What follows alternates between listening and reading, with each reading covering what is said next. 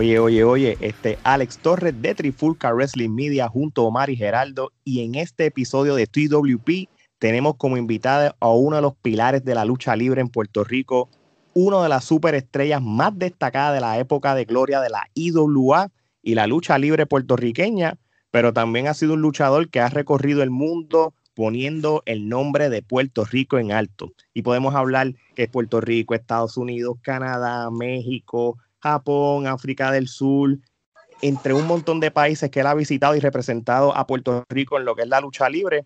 Así que con ustedes, el campeón del pueblo, el León Apolo. Saludos, saludos, mi gente. bienvenido. ustedes. Gracias, Apolo, bienvenido. No, el placer es para nosotros, de verdad, un honor. Yo como fanático de, la IWA de cuando empezó, esto para mí es un sueño hecho realidad, así que gracias por sacar ese tiempo para nosotros. Eso es así, logramos entrevistar a Ricky Bandera y ahora a ti ya nos sentimos que, lo logramos. Ya me puedo retirar. bueno, pues Omar, para no perder el tiempo, rompe ahí con las preguntas. Bueno, Apolo, cuéntanos, eh, ¿cómo te empezó a ti a gustar la lucha libre? La lucha libre siempre desde pequeño me ha gustado. Eh, yo veía eh, mucho para aquellos tiempos la WWF cuando estaba John Yardog, Big John Studd, Hogan, Bret Hart, cosas, cosas así. De Puerto Rico, lógicamente, veía eh, Capital Sport Promotion, que era cuando estaba Carlos Colón, Hércules Ayala, Abdullah de Butcher, Brody, cuando estaba la liga. Muy bien. Perfecto. Este, tú de pequeño, ya que nos contaste que eras fanático tanto de la WWF y de la Capital Sport Promotion, tú de, de niño joven, ¿llegaste a ir a las carteleras cuando iban a Ponce o, municipios cercanos? Mira, te voy a contar algo grande. mi tío me llevaba me acuerdo que una vez en el Paquito Montaner, este, estaba con mi tío, ¿verdad? Y los Wow Samoans iban a luchar. Y entonces yo tenía como, ¿qué te diría yo? Nueve años, ocho años. Eh, no sé qué hicieron ellos, que yo escupí uno de ellos. y APA escupió de vuelta y me cayó en el ojo. Y a rayo. y yo le traje esa anécdota a él, porque era Paps, AFA. Eh, tremendo conmigo y su hijo Loy, eh, Alofa, que es como mi hermanito. Yo voy cada, vez que voy a Florida lo visito en la casa, le conté. Y ese señor poco se muere de la risa. me dio aquí, aquí me dio y socio así. sí, saludos a AFA de la WXW aquí en Mineola, aquí en la Florida. Geraldo. Eh, cuenta la leyenda que, fuiste jugador de baloncesto y que eras muy bueno. Háblanos de, esa etapa como jugador de baloncesto. Sí, sí, jugué baloncesto. Estuve jugando desde los 10 años, si no me equivoco. Eh, fuerte mío era, era donkear la cara a todo el mundo. Eso es lo que me gustaba. y, si, no me dejaban entrar, te las metía de tres. Eh, Muy bien. Fui a Estados Unidos, jugué. Eh, tuve una beca en New Jersey, en Salisbury. Eh, jugué con jugadores como, como Felipe López, que era que, eh, si no me equivoco, es el primer dominicano que firmó con, los Raptors en Toronto, NBA. O sea, así. Eh, metió treinta y pico, yo metí veintipico, un juegazo. Eh, luego, pues, ya tenía a los 20, a los 20 creo que fue, ya decidido retirarme de la lucha, pues ya me había casado, de, de baloncesto, perdón. Ya me había casado y tenía pues otras, otras cosas eh, pasando en esos momentos y ya no podía jugar más. Ahí es que ingreso a la lucha libre. No, ok, güey. Ah, pero tenemos que confesarle que nosotros tres somos cangrejeros de Santurce. Espero que esto no sea un problema. Yo sé que tú eres león. tranquilo, tranquilo, me lo dices de frente después. No, no está bien. no te preocupes, que de, frente no, no, va a suceder. Cuando iban al Roberto Clemente, ustedes, yo calladito, mano ustedes es que, siempre eran más de Ponce que nosotros. siempre.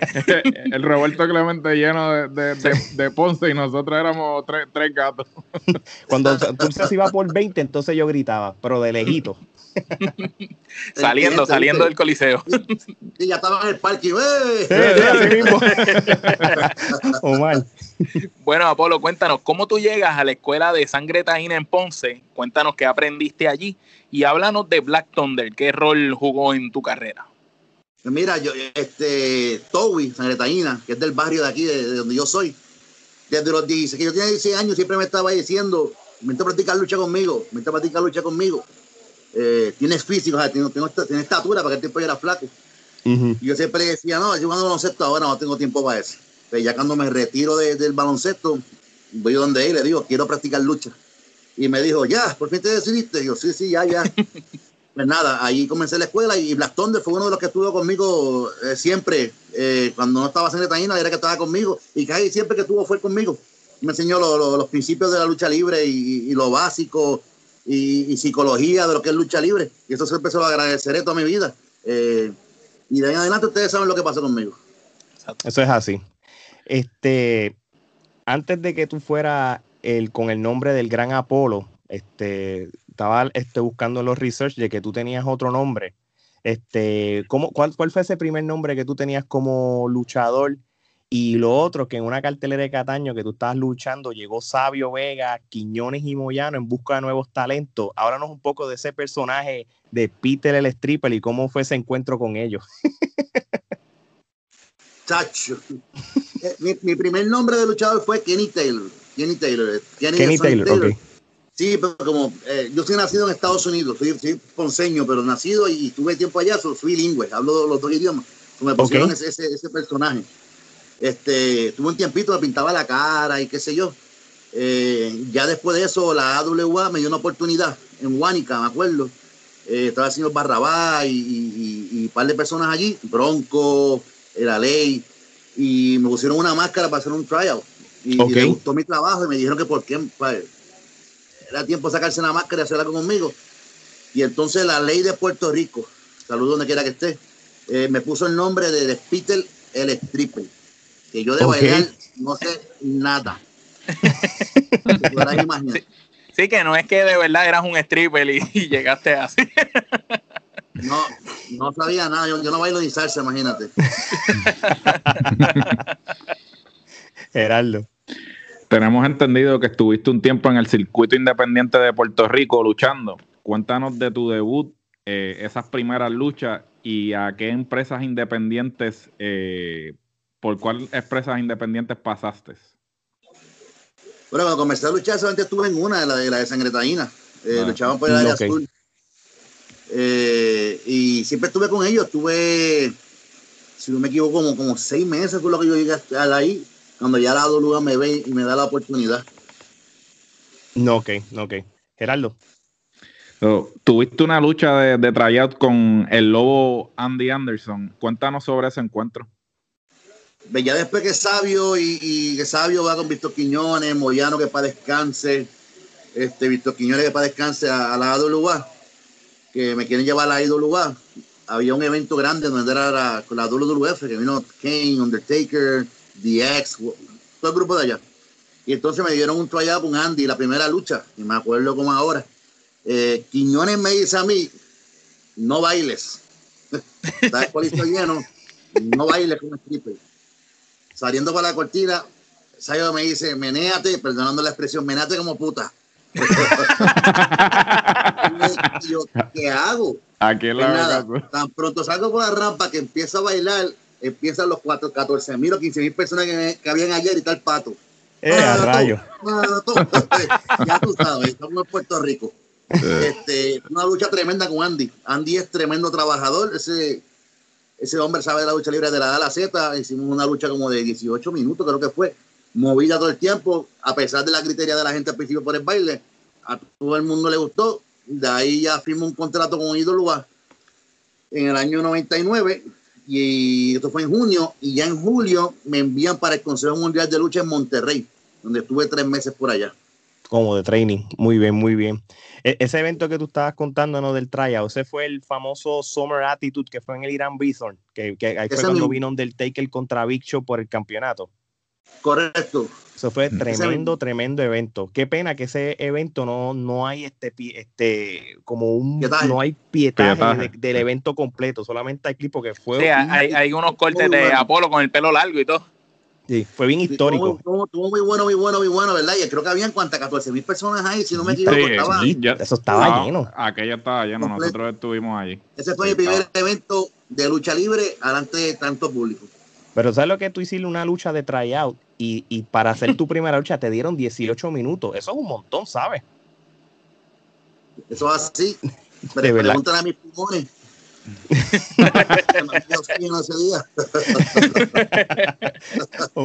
Omar. Nos comentaste que habías ido al Consejo Mundial de Lucha Libre en México, que te envió IWA. También tenemos entendido que también fuiste a Japón. Háblanos con qué aprendiste tanto en México como en Japón. Y este, si tuviste la oportunidad de conocer a Hayabusa, cuéntanos la experiencia. Sí, en México tuve tres meses, eh, estuve de maestro a Silverstar, tremendo amigo, hasta solo y nos comunicamos, tremendo maestro. Eh, allá tuve un feudo grandísimo con Piero de Puerto Rico. Yo en México estaba como Power Man con una máscara eh, tapándome el rostro. Y mi máscara la perdí con Pierrot en un martes popular donde, donde lo llenamos.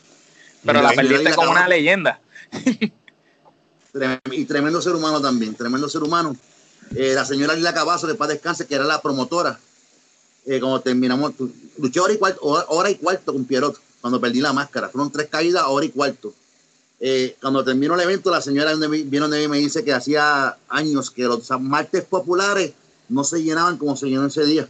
Y para mí fue un, orgullo porque a pesar de que pues, tuve tres meses y cara nueva en, en, el consejo, ¿no? Como, como Powerman y, me sentí bien orgulloso y hizo Pierrot, hizo un montón de entrevistas y, y, habló muy bien de mí. No, qué bueno. De Japón, pues, llego a, llego a Puerto Rico de México, estoy yo que dos semanas, si no me equivoco, aquí en mi casa, y ya me voy para FNW. Y allá luché un mes, si no me equivoco, y una de las luchas fue con Hayabusa, eh, que para mí, sorprendido. y, yo fui a Japón como, como mexicano, yo fui con una máscara y me llamaban Poder Azteca. Ellos decían mucho, y tal, y todas esas cuestiones antes cuando no era tan pesado. Este, y tuve un mes por allá y fue una experiencia increíble. Eh, allá fui a luchar, no fui a practicar ni a entrenar, fui a luchar, aprendí de lo que vi. A mí siempre el Bronco me dijo, siempre oídos, oídos abiertos, boca cerrada y ojos más abiertos todavía, todo lo que pasa alrededor y aprende de eso. Y ese consejo a mí nunca se me ha olvidado. Pero fue una gran experiencia. Japón en la meca de lucha libre y para aquel tiempo FNW era una de las compañías más grandes que había en Japón. Mm. No, Hayabusa era, eh, eh, ¿cómo fue la experiencia con él en el ring? Bueno, yo estaba súper nervioso. Eh, si te digo de casi no me acuerdo de la lucha, de lo nervioso que yo estaba. no le culpo. Yo no encontraba que hacer. esto fue en el transcurso de un año, año y medio, de que empecé a que ya estaba luchando con un Hayabusa, con un Pierrot. O que todas estas experiencias fueron como de pum, pum, pum, pum. increíble, este, un señor muy humilde, eh, no porque era una amiga estrella, me trató como un novato. Eh, de los poquitos que hablaba él en, inglés, eh, siempre me decía cosas positivas. Ah, lo que tenía que hacer aquello, muévete, lo otro. fue una gran experiencia. Y ya después de eso me pues, llegó a Puerto Rico y ya eso fue, llegué en noviembre o en diciembre, no me recuerdo bien, y ya en enero comencé a lugar. No, ok, ok. Y esa es la próxima pregunta. Este, regresas a Puerto Rico para lo que es la IWA y estás a la par con Ricky Banderas, que, que también yo creo que él estaba aprendiendo en otros lugares y también él regresó a Puerto Rico. Ustedes fueron las dos nuevas caras de la lucha libre en Puerto Rico estando con la IWA. En ese transcurso que ustedes regresaron a, Puerto Rico, en este caso eh, tú, Papolo, este, ¿Quiénes fueron este, esos maestros que te siguieron dando ese training en Puerto Rico mientras estuviste en esa primera etapa de la IWA? Ah, pues estuvo Ricky Santana, gran amigo y, gran persona. Fidel Sierra, igual. Eh, José Estrada, Sabio Vega, Miguel Consejo. Ya luego llega Dodge Mantel.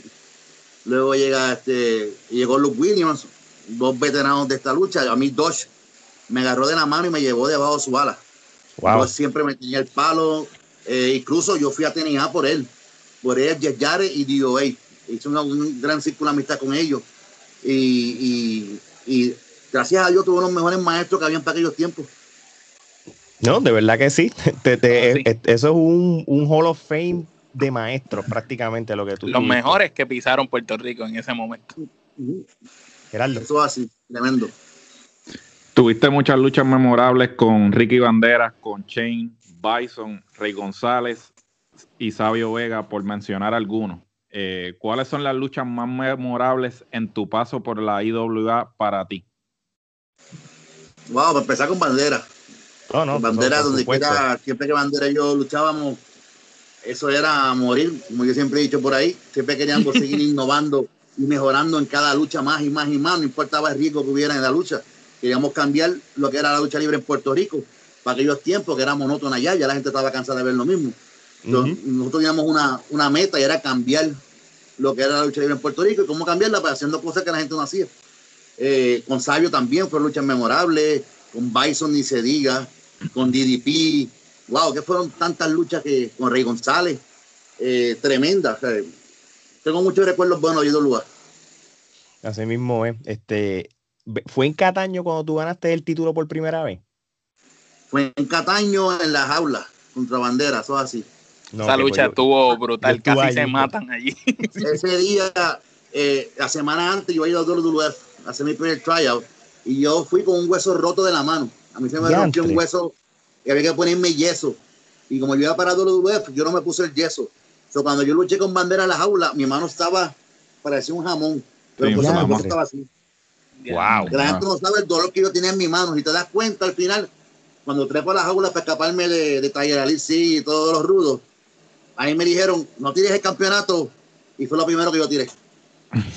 Era, ¿me caigo el campeonato? Yo no me voy a caer.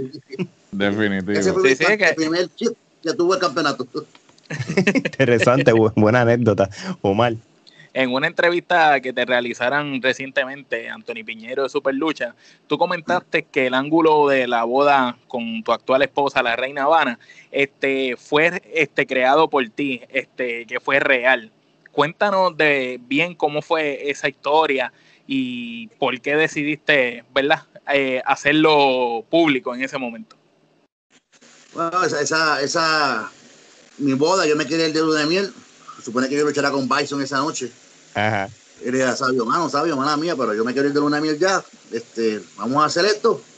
Yo creo que esto suena bien. Mi sabio le gustó la idea y a Rey ni se diga. Y así hicimos.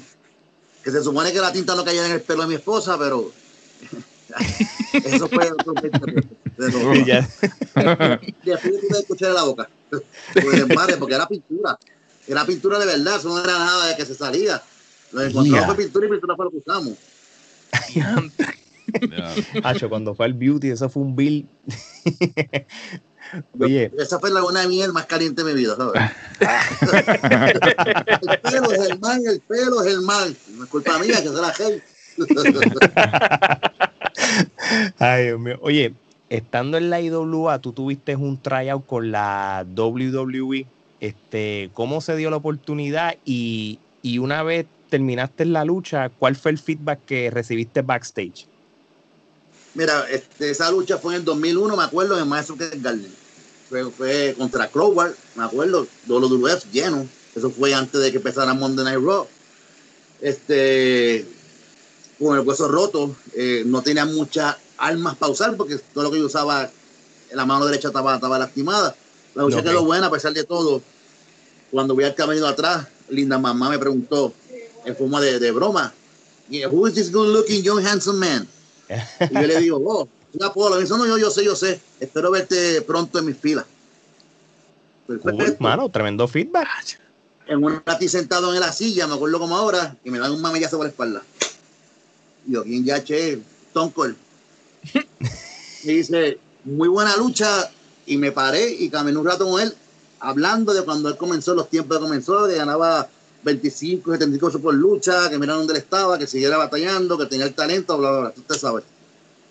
Y pues, estaban ido lugar con contratos, o ya ustedes saben por qué no firmé con dudas Qué pena. Similar a, lo que nos contó Ricky Bandera, que le pasó. Bien similar. Bien, bien, bien similar la historia, es correcto. Gerardo. Estuviste haciendo una serie de apariciones en el 2002 en TNA. Te vimos eh, en una batalla campal en el primer evento de TNA. Luchaste con Jared, entre otras cosas. ¿Cómo fue esa primera corrida en TNA? Eso fue un sueño hecho realidad. Este, porque habían nombres que ustedes vieron allí, Kim Chambro, The Wall, Jeff, wow, Scott que es gran amigo mío. Y yo entré número 5, creo si no me equivoco. Sí, sí. Yo fui más, más tiempo que estuve en ese ring hasta el final. Yo fui el último cinco de que, Nosotros lo vimos en pay-per-view y estábamos bien contentos. Nosotros decíamos, mira, mira Polo ahí. Nosotros vimos eso en vivo. Para aquellos tiempos no había este lo que hay ahora, que, que, se saben los rumores y las cosas. Cuando nosotros te vimos y dije, adiós, es Apolo. Nosotros estábamos en casa, olvídate, celebrando y, tú terminaste, como tú dijiste, top 5 en ese Royal Rumble, por decirlo así. Top 5, me acuerdo que también necesitaba un tanque de nitro porque ya mis pulmones no daban para mandar. ay, mi madre, ay, mi madre. Eh, antes de esa lucha del, del, del, Rumble, yo luché en el, en, el, en el Dark Match, en un Dark Match contra, contra John. Y esa lucha yo la tuve que cortar, este, porque cuando corrí la soga se partieron los tensores de abajo del ring. El ring se, se, se acostó completo. La soga oh, Y faltaban minutos para el pay-per-view. So, yo le estoy diciendo a John, hey, let's cut it, let's go home. Y me dice, no, pero ¿por qué? Y yo, brother, está roto el ring y viene el pay-per-view, ellos tienen que arreglar esto antes de comenzar el pay-per-view. Y él no se quería ir, pero él quería hacer sus cosas. yo lo siento, y lo cogí, como no dice, acá derecho, y me lo llevé una, dos y tres. Entonces el camerino, voy donde Jeff, y Jeff está, ¿qué pasó ahí? Y yo dije, diablo, yo pensé que yo le hice mal, que corté la lucha. Y yo, pues, Jeff, yo lo mandé a cortar. No, no, no, no, ¿por qué se tardaron tanto en cortarla? Yo, bueno, pues estoy diciéndole, go home, y no se quería ir. Y lo regañaron porque es un pay-per-view primero de TNA yo le dije, vamos a cortar la lucha para que vengan los técnicos para arreglar el ring. Más minutos para comenzar el pay-per-view. Y nada, lo pudieron arreglar a tiempo, son cosas que la gente no sabe qué pasó allí. Y el pay-per-view pudo, pudo correr normal. Gracias a Dios. sí, porque eh, eh, eh, qué mala pata que tiene que ser la lucha Dark Match tuya donde pasa eso, que la presión que tú tienes que sentir es enorme. Sí, primero hubo una, un Dark Match y después fue el mío. Y pasando, wow, dos minutos desde la lucha, se rompió el, el Oye, este, hablando de TNA, para el 2004, este, tú vuelves a TNA como tal, como un enmascarado, el león. Este, ¿Por qué en este caso usaste máscara y qué tal esa corrida como campeón en pareja con Dilo Brown? Mira, la máscara, la famosa máscara se usó. Eh, ya desde la primera corrida que tuve con TNA, ya yo tenía problemas con Víctor Quiñones, porque me fui de lugar para trabajar en los Estados Unidos. Okay. Eh, regreso nuevamente a Idolúa, que fue también, estaba en el 2004 allá, y nuevamente me llaman para, para y yo, pues lógicamente voy a ir.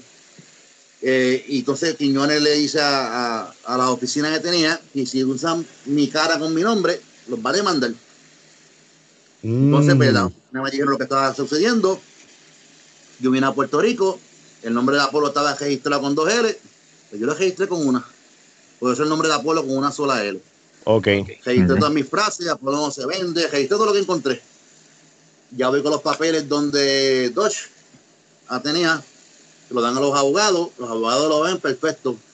Cuando luché, no me recuerdo con quién fue que me quité la máscara. Gano la lucha, me dieron la instrucción, quítate la máscara. yo, Dodge, sin nada, sin ángulo, sin nada. Quítate la máscara, quiero ver algo. Y gané, me quité la máscara. El otro día los abogados de Quiñones mandaron un fax para allá eh, para una demanda. Entonces los abogados de TNA mandaron otra para atrás, contra demandándolos a ellos porque el nombre es mío. Wow. Ah. Ahí existieron de chaval mala vida a mí. Víctor era tremenda persona, no me, no me, no me, no, no me, no, no, no me del lado malo, no me malentienda. Pero era promotor también. No, claro, tiene que velar por lo de él. Sí, eh, conmigo siempre fue tremenda persona, incluso eh, mi cajera se la a Víctor Quiñones, porque él fue el que me descubrió y él fue el que me quiso en el lugar, porque sabio quería más Mazamba, no me quería a mí. él fue el que creyó en mí.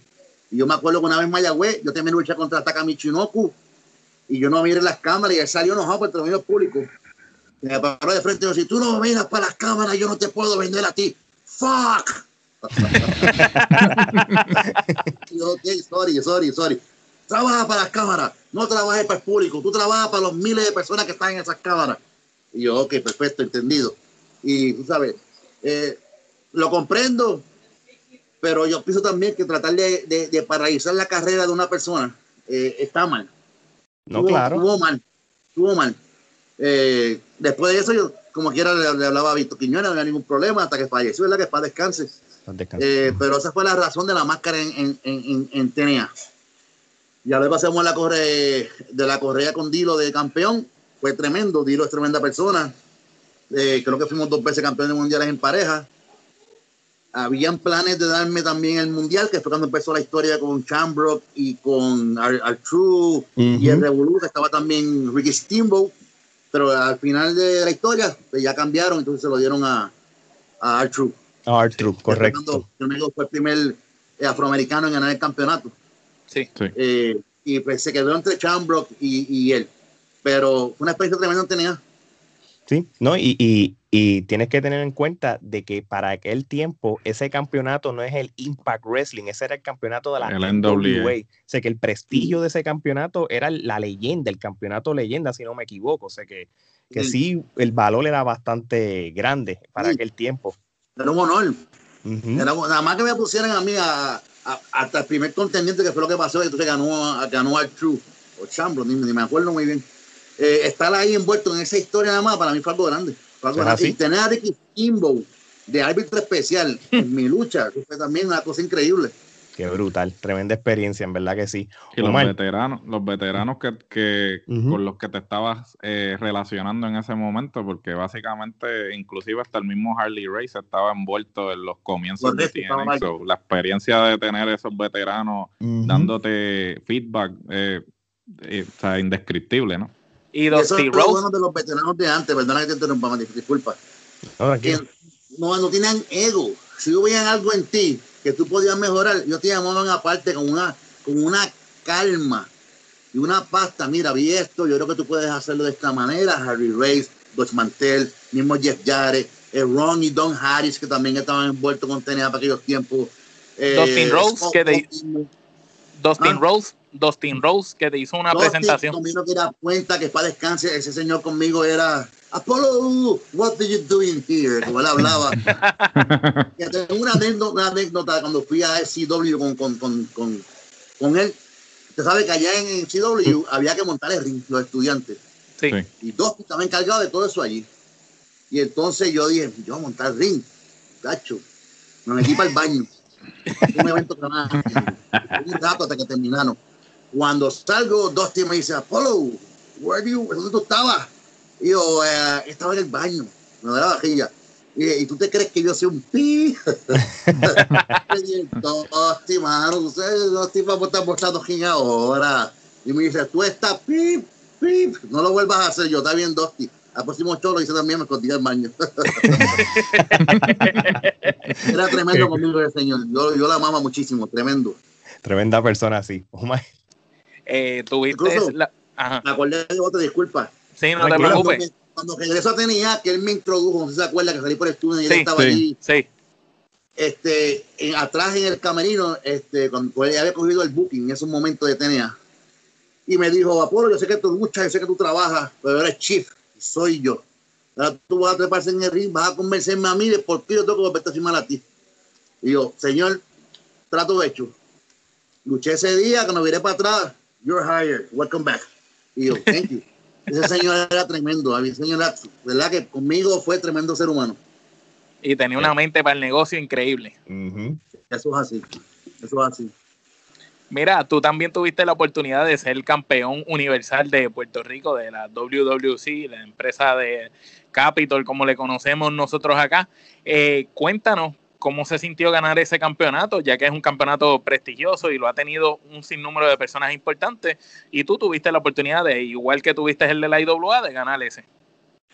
Eso fue así, ese campeonato que tuvo ah, eh, Carlos Colón, eh, Ayala, leyendas pasadas de, la lucha libre puertorriqueña, para mí fue un honor y un orgullo ser parte de esa lista de campeones eh, de, de la WC al igual que el campeonato de Puerto Rico, eh, gané Universal cuatro veces y de Puerto Rico creo que una, dos, no recuerdo muy bien. Pero fue un orgullo. ahora está en la lista de los campeones universales de la WC. No, de verdad que sí, de verdad que sí, porque no, no, y, no solamente eso, hay un grupo elite de luchadores que solamente han tenido el título de la WWC, de la IWA, y tú eres parte de ellos. Es una lista bien pequeña de, de campeones de ambas empresas mundiales, así que debe ser también eso, va a estar para el libro de las historias, de la historia para siempre. Eso va así. Gerardo. Te hemos visto a través de toda tu carrera haciendo apariciones en todas partes del mundo, Estados Unidos, México, India, África del Sur, Panamá, Perú, Bolivia, entre muchos otros lugares. Háblanos de cómo ha sido la experiencia de viajar, conocer otras culturas, luchar con diferentes públicos y qué anécdotas sobre algunos de esos viajes nos puedes contar. Wow, ha sido un orgullo, ¿verdad? Eh, representar nuestra isla de Puerto Rico en todos esos países, porque eh, en la mayoría de los países siempre suenan el himno nacional cuando lucha campeonato.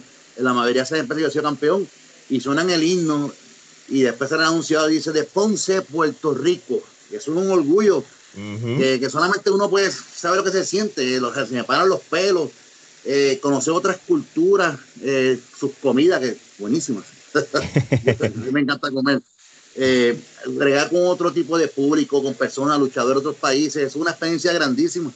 Eh, de verdad que bien agradecido con Dios porque me ha dado esa oportunidad de poder conocer el mundo de esquina a esquina. Este, anécdota, ya, hay un montón. Déjame ver cuál te cuento. Te voy a contar la de la Nutella. Dale, dale. En, Europa, en Alemania, en Alemania, allá a todos lados tienen Nutella, ¿verdad? Y yo soy adicto a la Nutella. Entonces se había acabado donde está. Ah, eso es lo mejor la Nutella. estoy, estoy, terminé de comer y la Nutella se había acabado. Allá son por sobrecitos, que tú lo echas para atrás y te la comes. Y yo pues estaba desesperado buscando la, la Nutella y encontré el armario en el hotel donde la tenían guardada. y mágicamente el armario se abrió. y la bolsa Nutella desapareció. Ya, entre ¿qué habrá pasado? Estuve toda la noche comiendo Nutella. A los otro días me tocaba luchar. El dolor de estómago era tan y tan y tan grande. Y yo me acuerdo que Bambi, hasta Chris Roberts, que es el buque de allá, me decía, Polo, what happened to you, brother? I ate too much Nutella.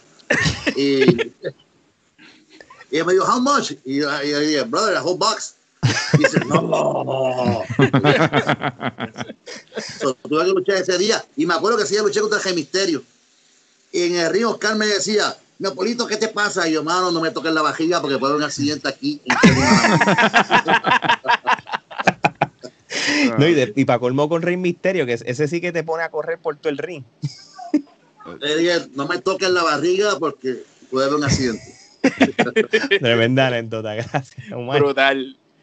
Mira, tenemos entendido que estuviste en Canadá y que allí tuviste la oportunidad de trabajar como Booker.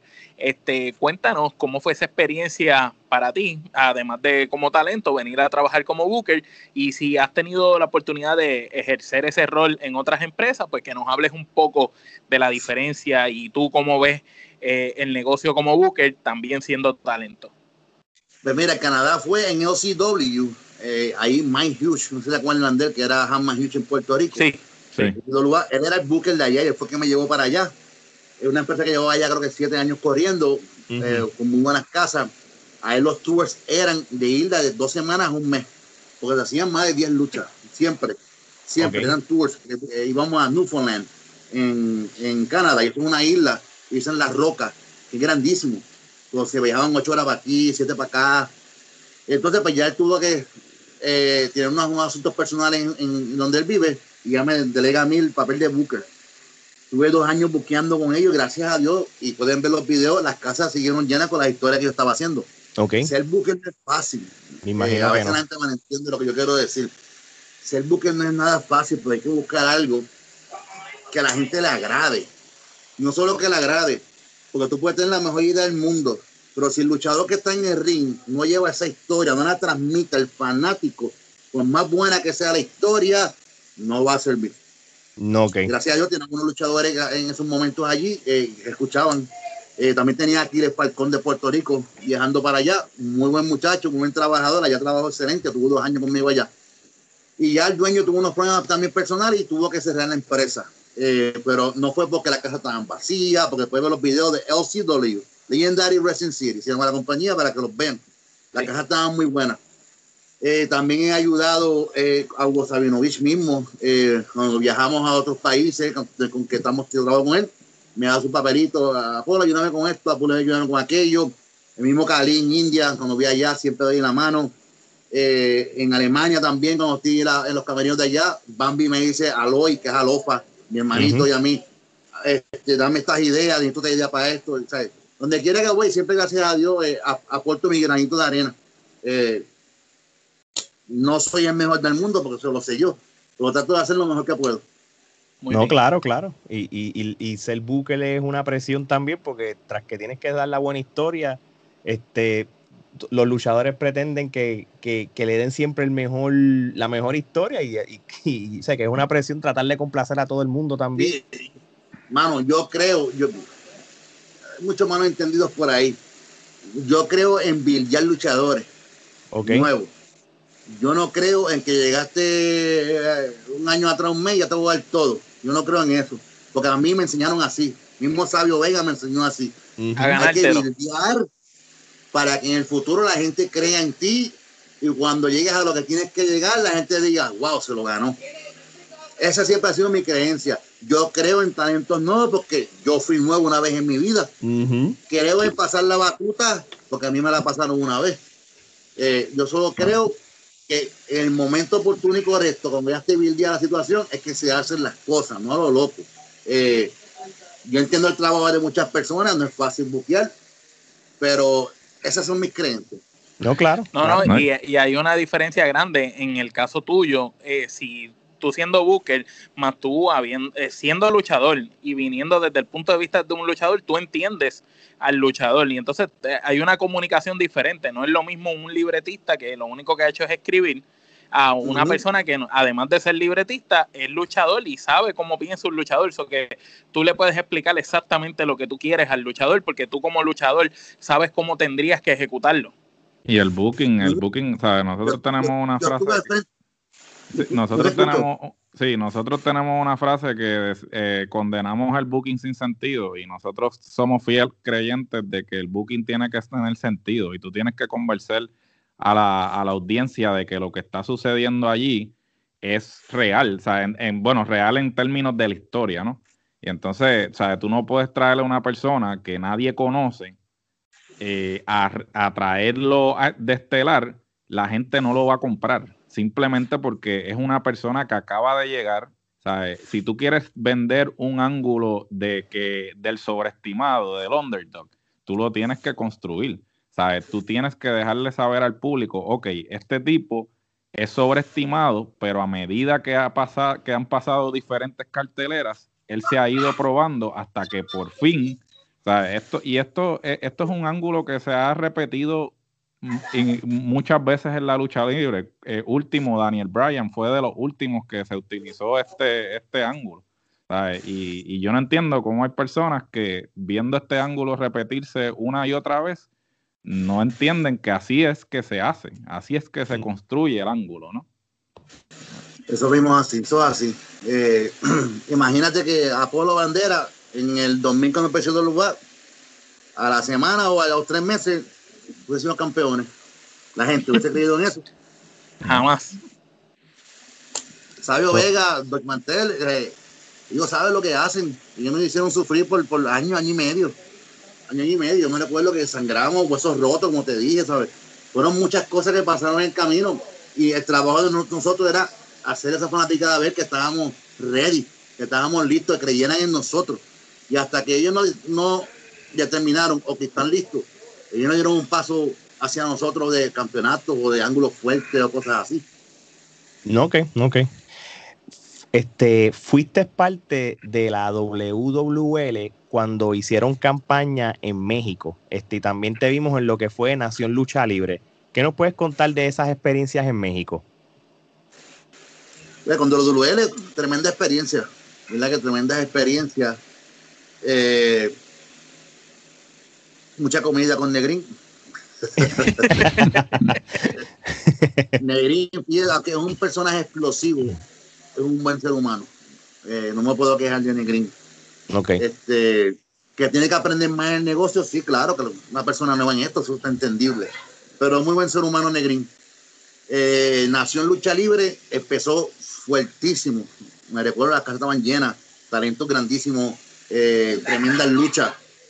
Eh, ese es mi hijo, si lo escuchan, que está jugando Xbox. tranquilo, tranquilo, que me da mano. Este, Nosotros todos somos padres. Al final no, no, sé qué pasó y. Ah, que todos somos padres aquí, que te entendemos perfectamente. No, después de aquí yo voy para allá a jugar con él. Ah, pues claro. sí. Eh, no sé qué pasó con Nación al final, eh, eso nunca se lo pregunta Alberto, ¿verdad? Porque son, negocios de él eh, personales, yo no me meto en la vida de, aunque Alberto es como un hermano para mí, entro esos detalles, este, pero fue bueno, lo que duró estuvo buenísimo, casas llenas, buenas historias, se quería implantar el estilo americano en México, eso es lo que siempre nos, decían en las reuniones, vamos a hacer tax en los, en los, tres contra tres, que eso ya no existe en México, eh, no damos pasada, vamos a hacer el estilo americano, para que el público mexicano se vaya acostumbrando a lo que es el estilo americano, para cambiar este estilo ya. Muy bien. Sí, pero eh, eh, al, parecer este lo que se documentó fue que había una falta de liquidez. Este, tengo entendido que ah, ya al final, pues no había, bueno, de acuerdo a lo que publicaron en los medios, eh, obviamente no, no estoy al tanto de lo que sucedió tras bastidores, pero tengo entendido que pues llegó un momento en que había una falta de liquidez y creo que el contrato de televisión también hubo problemas y por eso no pudieron continuar.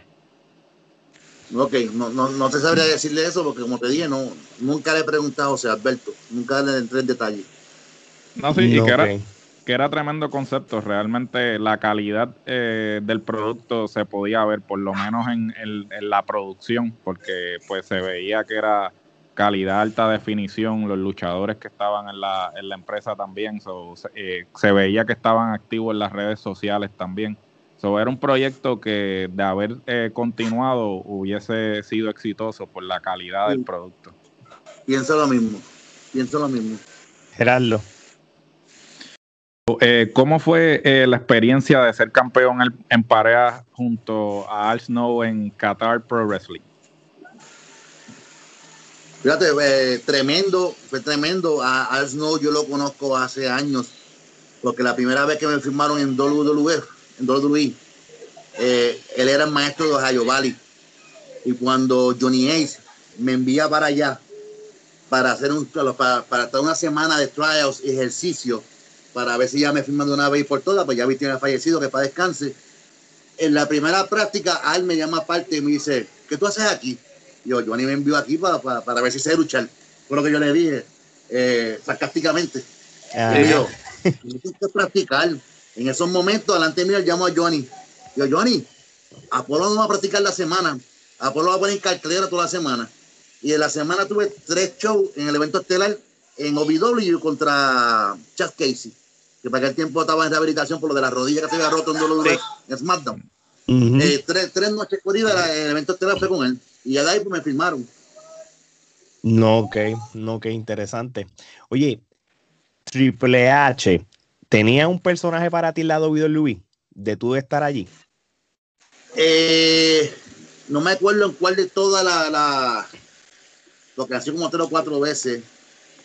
Creo que fue la última hay un personaje parecido al de Batista, pero iba a ser latino. No, ok. Y, era para mí. Y fue en el último, ahora recuerdo. Me llama Cañón Simon, que es el que estaba encargado ahora, que tiene la posición de Johnny Ace. No, okay. Y me dijo, yo vi el número, que tengo un número de oficina en mi teléfono, que siempre ha sido el mismo. Y dice doble de oficina. ¿Qué pasa aquí? Lo cojo. Y me dice, Apolo. Ya. Yo sí. Cañón Simon. Y yo, ajá, dígame, ¿qué quiere? Mira que Juan no tenemos arte porque hay un personaje nuevo que, que lo ve en ti y quiere reunirse contigo en Florida la semana que viene, no vas a ir a practicar, vas a reunirlo, vas, a reunirte por los detalles. Me explicó por encima los, los personajes. Y yo, pues perfecto. Sabemos que sabes trabajar, sabemos que sabes hacer esto, aquello, lo otro. Eh, ¿Qué edad tú tienes? Y yo le dije, eh, yo tenía 40 o 39 para ese tiempo. Y él me dijo, oh, you're fuck. Y yo le dije, pues, perdonando la expresión, yo le dije, why the fuck I'm fuck? quizás estás viejo. Y yo le digo, pero porque estoy viejo si ahora mismo yo no tengo arrugas en mi cara, no tengo lesiones y mi físico está mejor que el de Jorge Tío completo de WWE? ¿Por qué? Mío, ¿sabes qué? Deja que le decida eso. Eh, el viernes te voy a enviar el pasaje, el viernes te voy a enviar confirmación de hotel, de carro, para que el lunes viaje, el martes viaje y te reúna con Hunter. El viernes llegó y nunca envió nada. El lunes le escribo un email y le digo, hey, are you going to Orlando or not? Y él me, la excusa que me todavía no estamos listos para ti, te dejaré saber. Y todo esto para mí me tiró la mala con Triple H. Lo más seguro. Sí, sí, porque no tiene sentido ese. Eh, ¿Cómo lo puedo decir? Tipo casista. Sí. sí, es fácil. No, me queda preguntar la bandera. La PC, los contratos que también con, con, con Canyon Siemens. Interesante dato. Omar. ¿Cómo se siente que tu hijo mayor, Apolo Junior, este, esté siguiéndote los pasos en la lucha libre y cómo fue hacer pareja con él en Qatar Pro Wrestling? ¿Cómo te sentiste tú como padre, verdad? Poder tener a tu hijo junto a ti. Wow, orgulloso. Me acuerdo cuando Sam tenía cuatro o cinco añitos que se trepaba en el ring de lugar, a brincar las drogas, estos cuerpos pasaban, ¡guau! ¡guau! Y de repente está lo mío en otra parte del mundo haciendo pareja conmigo. Es increíble. Ahorita mismo me llamó. Él está, él está peleando en MMA también. Es verdad. La primera pelea la ganó por nocaut. y me acaba de llamar que vi al Instagram porque ganó hoy tres por nocaut. Hoy, solamente hoy. tres veces en un día. visto, me llamó para decir antes de conectar con ustedes. Que la ganó la primera en 15 segundos, la segunda no sé en cuánto y qué sé yo. Este, pero es un orgullo eh, que no esté en la calle, que no esté en las drogas, que hay muchos muchachitos por ahí. Eh, para mí es algo grandísimo, en verdad. Yo sé que él tiene futuro porque él es muy ágil. Él es, cualquier deporte, lo que sea, él tiene una agilidad increíble. Él hace parkour, él hace baloncesto, él coge una patineta increíble, él canta stream ¿Qué no hace, Sam? ¿Qué no hace? Qué chévere, qué chévere. Yo lo he visto aquí, luchando aquí en, la, las independientes, aquí en Central Florida y Dobla Florida, entre otras empresas. Muy, muy buen talento, de verdad que sí. Este, ¿Cómo se te dio, vamos a llamarlo así, ese trabajo o esa responsabilidad de entrenar al exjugador de baloncesto del equipo nacional de Puerto Rico, Peter John Ramos? ¿Y qué nos puedes hablar sobre él? Pues mira, Peter, mi pana, eh, cuando comienza la pandemia, eh, me invita para su casa para el cumpleaños de él. Okay. Y allá, de acá, lo compartimos, tremendo ser humano, Peter. Y entonces empezamos a hablar de la lucha libre porque compartíamos camerino, lo menos que hablaba con él era de, lucha en el camerino. Yo le daba sus tips, hazlo así, hazlo acá, hazlo otro. Entonces le pregunto, ¿tú has subido a practicar un ring? Y me dijo que no. Y yo le dije, es increíble que en septiembre tú estás en Dolo de Lucí. Y todavía es la hora que tú no, no te subido un ring a practicar lucha libre. Me dijo, no. Y yo, ¿tú quieres practicar lucha libre? Le dije. Y él sí, porque él le encanta la lucha. Y con la estatura que él tiene y el físico, y es joven, él puede llegar muy lejos. Yo se lo dije a él. Yo, ¿tú quieres que te entrene? Y yo, sí. Y comenzamos. Le dije, una cosa, vamos a hacer pareja tú y yo. Vamos a hacer pareja. Porque así, según tú vas aprendiendo, yo te voy llevando de la mano. Te voy diciendo las cosas como son mientras estemos en el ring. Ya como tú estés listo, sigue tu camino. Este, yo veo a Peter como va, porque es un tipo agilidoso. Un tipo de 7 pies, 3 pulgadas que se mueve en ese ring y hace cosas que un grande no hace. Y no lo digo porque lo entrené yo, digo porque le tiene la agilidad. Este, yo le digo a él, vamos a viajar el mundo, este, yo me encargo de eso, este, para que te vayan conociendo. Este, ahí pues contacto todos los promotores míos, que ya, gracias a Dios, estamos buqueados ahí cuando empieza a acabar la pandemia. Qué bueno. Y he estado, practicando, y he estado practicándolo. Entonces, es agilidoso, mano, de verdad, agilidoso, agilidoso que se enojaron en la compañía porque lo estaba entrenando y lo posteaba en, en, en nuestro Instagram y me cogieron de, no sé, por la excusa de que éramos enemigos y porque estábamos juntos en Instagram. Yo dije, brother, no hay lucha libre hasta el año que viene en Puerto Rico. Vamos a desperdiciar este talento. Si llega a ser Dodge Mantel, esto que estoy haciendo con Peter lo hubiesen aprovechado ustedes. Fueron mis palabras a la, a Dulce. Pero nada, a ellos les quedan un pie, pues no quería problemas allá, y a Peter se también. Y estamos enfocados en lo de nosotros. Muy bien. Que Peter sea un tremendo luchador y que llegue donde tiene que llegar. Peter tiene un talento para llegar donde él quiera, donde él quiera. Chacho, tráelo para acá, para Orlando, que acá hay un par de sitios que puede Mira, coger. Él va a estar conmigo allá. Él va a estar conmigo allá el domingo que viene. Ah, nítido. Oye, Apolo, ahora que tú mencionaste esa excusa que te dieron, este, la compañía que te dio con relación a lo de Peter y tú entrenando, eh, hay mucha controversia entre la cuestión del keife a estas alturas, eh, ¿qué, tú piensas realmente tú como talento? Eh, si, este, si es necesario que todavía se le haga creer eh, en el kayfabe al espectador. Y tomando en consideración que esa fue la justificación que te dieron para eh, terminar con la empresa o, lo que haya sucedido. Mira, si, si, si, ellos quieren hacer eso, entonces porque ellos están luchando en pareja juntos en otro, otro lado. Ellos también están en contra. Eso, eso, es lo que yo no entendí, lo que yo le dije a ellos. Yo, ven acá, tú no quieres esto, pero tú lo estás haciendo. Eddie Orlando. Tú estás, tú, estás, tú, estás, bloqueando a nosotros de hacer dinero y de yo enseñarle a Peter de luchar en pareja cuando tú estás haciendo lo mismo. Estás haciendo lo mismo, hermano. Ah, pero yo lo estoy haciendo enojado con él. Estás en pareja con él, brother. Ahí no importa lo que sea. Claro. no me vengas a mí ahora a, a, una cosa que tú mismo estás haciendo, ¿sabes? Vamos, ayuda a Peter, usa esto en tu empresa, le dije yo, úsalo. Me dijo, como tengas tu empresa, tú vas a lo que te da la gana. Está bien, perfecto, renuncio, nos vemos y ya, Dios, sin ningún problema. A mí no me hace falta WC, nunca me ha hecho falta, ni en ningún lado. Hay que ser realista. Ellos necesitan de los luchadores. Cuando los luchadores que están con ellos los ojos, sabrán qué hacer lo, que, lo, que, es igual no es ventaja. Si ellos lo hacen, si ellos lo hacen, ¿por qué tú no lo puedes hacer? ¿Tú me entiendes? Y con todo eso le digo, mano, esto lo puedes usar en tu compañía. Aquí no va a haber lucha libre hasta el año que viene, un realista. Ellos sirven de joyete que sí, que en agosto iban a empezar. ¿Cómo? Yo no sé. Este, y oye, mano, hay tanto para hacer, tanta historia aquí para hacer. El porqué de esto, por qué aquí, por qué vamos para allá bueno, podemos hacer algo. Me dijeron que no, que la empresa no era mía. Cuando, yo, cuando la empresa fuera mía, quisiera lo que yo quisiera. Fue, lo que fue la contestación de él. Contigo estoy buscando ayudar a la empresa, por lo que le estoy diciendo. Pero eso es lo que pasa con las empresas. El ego los asesinan. No, okay. Así es. Oye, Apolo, vamos a hacerte una serie de preguntas, pero es más bien tú como fanático de la lucha libre. Así que, Geraldo, empieza. So, para ti, Apolo, ¿cuáles son los cinco mejores luchadores de la historia de Puerto Rico? Eh,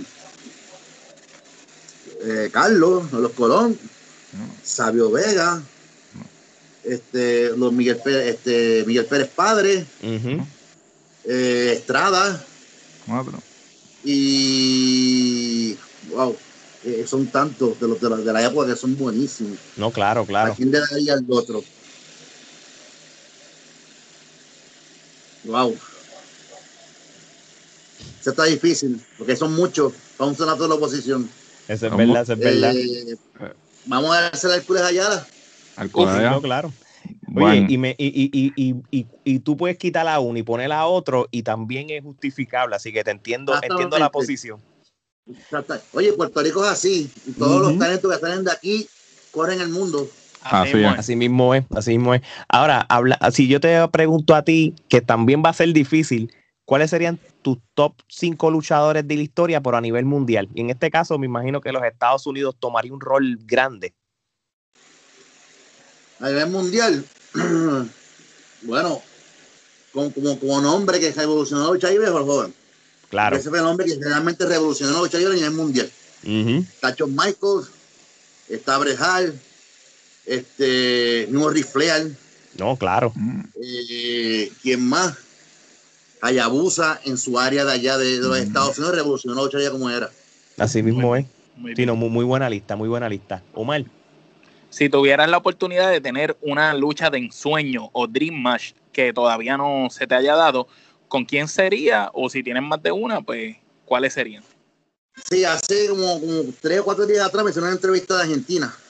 Un, muchachito de 12 años, muy inteligente, que me entrevistó y me hizo una pregunta y yo le dije que no, no tenía. Pero, pero vamos, vamos a poner el nombre. Pues entonces pueden imaginar una lucha en Roberto Clemente en Puerto Rico, Apolo contra la Roca. Claro. Apolo contra Brock Lesnar. Sí, no, claro. Yo creo que eso, eso llamaría la atención. No, claro, y si tú pones el, el, venue de Puerto Rico como que la lucha va a ser en Puerto Rico y tú traes esos, esos dos luchadores, pues va a ser súper vendible porque, porque prácticamente e, e, es, el, la contraparte de lo, que, de lo que eres tú con ellos. Así que pues serían tremendas dos luchas de ensueño, déjame decirte. Así mismo. Oye, Apolo. Vamos a ver si en el futuro pasa algo que se den. Ojalá que sí, ojalá que sí. Ojalá. La lucha libre no es todo color de rosa. So, ¿Qué es lo más que a ti no te gusta? ¿Qué es lo que no te gusta de la lucha libre? Bueno, lo que no me gusta de la lucha libre en estos últimos tiempos, y es más en Puerto Rico, son los luchadores que se cantan panas de frente tuyo y por las espaldas te queman. No, ok. Eso a mí no me gusta. Son luchas este, que todos forman un bochinche por todo. A mí, no me, a mí eso no es bochinche, a mí no me gusta. No, Nunca vas a escuchar a mí hablando basura de nadie. Y que te diga lo contrario, que busque la prueba. Este, en los tiempos de Sabio Vega, en los tiempos de Tiki Bandera, en los tiempos de Apolo, eso no existía. Y si había algún problema, lo resolvíamos de frente. Nada, que pasó esto, vamos a hablar. Hoy en día no, mano, y, a mí eso, ¿verdad? Hay que cambiar esa manera de ser, porque lamentablemente es en Puerto Rico que pasa. Eh, si pasa en otros países, pues, a, mí, nunca me ha pasado. Eh, pero aquí, mano, este, ¿verdad? Y, darle la mano a todo el mundo. En vez de estar quemando a la gente, ayudar a la gente. No, ok, ok. Pues ahora vamos a una sección que se llama el toma y dame. Esto es lo que le llaman el ping-pong en otro lado. Yo te voy a decir un ah. nombre y tú me vas a decir una palabra o frase que te venga a la mente sobre eh, ese nombre o empresa. No está el problema. No, no, no, Tranquilo, no se presta, no se presta. No, no, tranquilo, tranquilo. No somos así. Sí. Eh, vamos allá. Número uno, Víctor Quiñones. Eh, gran promotor de Puerto Rico. Número dos, Miguelito Pérez. Focus, focus. Ricky Banderas. Leyenda viviente de la lucha libre boricua en el mundo entero. Sabio Vega. Otra leyenda de Puerto Rico de la lucha libre y gran maestro. Don José Miguel Pérez Padre. Tremendo maestro, fue una de las personas que me, que me, que me cogió también de la mano y tremendo ser humano, que Dios lo tenga en su gloria. Amén. Amén. Carlos Colón. Leyenda de Puerto Rico. José Huertas González, el invader número uno. El invader. Rey González. Otra, otra leyenda de Puerto Rico.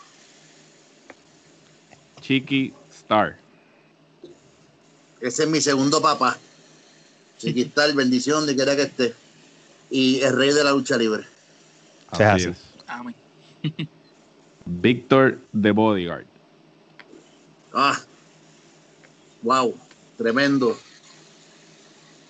hermano, eh, de todas las palabras que te puedes encontrar buenas, eso es Víctor de Bodyguard. Sea así. Thunder y Lightning. La artillería pesada. Eh, The Great Kali. The Great Kali, leyenda de la India. Scott Hall. ¿Quién? Scott Hall.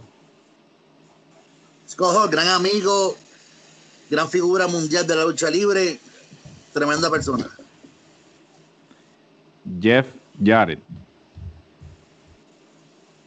Celebro de la TNA, tremenda persona también, me ayudó muchísimo en mis comienzos en la TNA. Avis. Oh, mi hermanito, Chris. eh, hermanito, verdad, tremenda persona el Buffalo Bison. Yo lo tenía su gloria, el luchador que es más fuerte me ha pegado a mí la historia de la lucha libre. Mi hermanito, mi hermano, también Dios lo tenga su gloria. Paz descanse. Slash Venom. Loco, tremenda persona, no le tiene miedo a nada y nada le duele. Nombre goma. Carlito Caribbean Cool gran amigo, otra leyenda de Puerto Rico. Alberto del Río. Mi hermano, leyenda mexicana, eh, gran, bro, leyenda mundial, porque donde quiera que ese hombre se para, eh, se queda con el público. Gran hermano y, lo quiero donde quiera que esté. Conan. Eh, cerebro de la lucha libre. Brian Cage. Brian Cage, eh, gran físico, un buen tipo, buena persona. Eh, creo que es el mejor físico de la lucha libre en estos momentos. José Chaparro. Celebro de la lucha libre, aunque muchos lo menosprecian y, hablan malísimo de él. Eh, cerebro de la lucha libre y gran amigo. Dodge Mantel. El mejor booker que ha pasado por Puerto Rico y el mundo en estos tiempos. Ricky Santana. Oh, otro maestro de la lucha libre, gran amigo. Eh, wow. Hablan de lucha libre, Ricky lo sabe. El Bronco número uno. Otro maestro más. Eh, mejor micrófono en la lucha libre antes, ahora y mañana, créeme. Huracán Castillo. El monstruo de los 450 caballos nitros. La reina Habana. Mi esposa, mi amor, madre de mis hijos, mujer que cambió mi vida, la amo con todo mi corazón. Fidel Sierra. ¡Apala! ¡Apala! mi hermano, mi hermano, lo quiero muchísimo. Otro cerebro de la lucha libre. Apolo Junior. ¿Yo mismo? No, Junior, Junior, Junior, Junior, Junior. Ay, Apolo, yo mismo. Mi hijo, futuro de la lucha libre. Eh, de verdad que le deseo lo mejor desde corazón y cuando yo esté retiro de la lucha ya, me puedo sentar a comer popcorn en primera fila en Dolo y a verlo. Ah, esa es buena. Muy bien. Buena. Y ahora, para finalizar, tú mismo, el León Apolo. Ya, ya. No sé, díganlo ustedes, ahora yo le pregunto a ustedes, Apolo. el, León Apolo. el, luchador con el mejor físico que se ha visto en Puerto Rico, el, el luchador con el tamaño más grande y que mejor ha luchado, que mejor se ha movido y junto a, Bandera y a Rey González, por los pasados treinta y pico de años, después de la cepa esa de Carlos Colón, el Invader y Sabio Vega y toda esa gente, son los únicos luchadores que han dado de qué hablar en, Puerto Rico y en el mundo entero. y, la, y la clave, luchadores, este, eh, porque vamos a ser sinceros. De talla mundial. de talla mundial, los otros luchadores han sido segunda generación. Eh, son los únicos luchadores primera generación que pudieron llegar al tope y representar, y continuar representando la isla como lo están haciendo. Y como diría Ricky, son la crema de la crema, de la crema. De la crema. Yo siempre he dicho eso, nunca lo he dicho por, por, ¿verdad? De, mala manera. Y siempre lo he dicho, nuestro apellido no son Colón. nosotros hemos tenido que, que, romper por ahí para arriba para, para llegar a hacer lo que hemos hecho en este deporte. Y Eddie, Orlando y Carly son mis padres, ellos lo saben. Yo lo digo de referencia de que es más fácil tener un papá que estuvo en el negocio y todo el mundo lo conoce que Bandera y este servidor que somos nuevos en esto cuando comenzamos, no conocíamos nada. Y tuvimos que abrir puertas por ahí para arriba a pulmón. Eso es así. Apolo, vamos para las últimas preguntas y te dejamos tranquilo. Este, veremos al León Apolo en un futuro cercano como agente Booker trabajando en la parte creativa en la industria de la lucha libre? De nuevo. Claro que sí, a mí me gusta, a mí me gusta. Eh, en Puerto Rico hay que crear todavía la nueva cepa de luchadores. Y por ahí hay mucho talento increíble. Y me gustaría ser parte de, eso, de, que de aquí a 10 años yo pueda decir, wow, creí en ti y me no estás trepa allá arriba contento y alegre, claro que sí. Muy bien, Gerardo. Cuando tu carrera culmine, ¿cuál quieres que sea tu legado y cómo quieres ser recordado? Wow, mi legado, yo creo que mi legado sea para, el talento nuevo. Eh, a poder ayudarlo y, poder el conocimiento que tengo, pasárselo a todos ellos. Y creo que me recuerden como un hombre ¿verdad? que siempre que presentó a Puerto Rico cualquier país que se paró siempre la bandera de Puerto Rico estuvo en alto en todos los países del mundo. Muy bien. Omar. ¿Qué consejo tú le das a todo el que desea pertenecer a la industria de la lucha libre y le tiene miedo al fracaso? El fracaso, entiérrenlo. Yo siempre he dicho que la lucha libre es para el que la quiera. un máquina que la quiera, el que se te pese ring a practicar, te puedes caer 10 veces y te vas a levantar 11. Créanme que si quieren ser luchador y lo tienen en el corazón, pueden llegar a hacer lo que ustedes quieran. Así que no le tengan miedo a esto, que esto es para el que lo quiera. Muy bien. Apolo, te queremos dar las gracias por sacar de este tiempo. Nos contaste esa trayectoria desde el día 1 hasta, hasta hoy día. Es un honor para nosotros. La gente que quiera saber de ti y te quieran encontrar ahora las redes sociales, ¿cuáles son tus redes sociales donde la gente te puede buscar y, seguir tu carrera? Mira, yo tengo el Instagram que es León Apolo eh, y, Reina Habana, que es mi, mi, mi Instagram personal, pero me pueden conseguir por ahí. Y también tengo la página de Facebook que es de León Apolo, la bestia Bookings. Eso para buqueo, o lo que sea, la página de, León Apolo y Peter Ramos. Perfecto, perfecto. Omar. Mira, Apolo, envíale un mensaje a todos los fanáticos de Trifulca Wrestling Media que nos siguen alrededor del mundo y en todas partes de Latinoamérica, que nos escuchan bastante en nuestro podcast. Así que si le puede enviar un mensaje ahí, el León Apolo. Saludos a todos los fanáticos de Trifulca.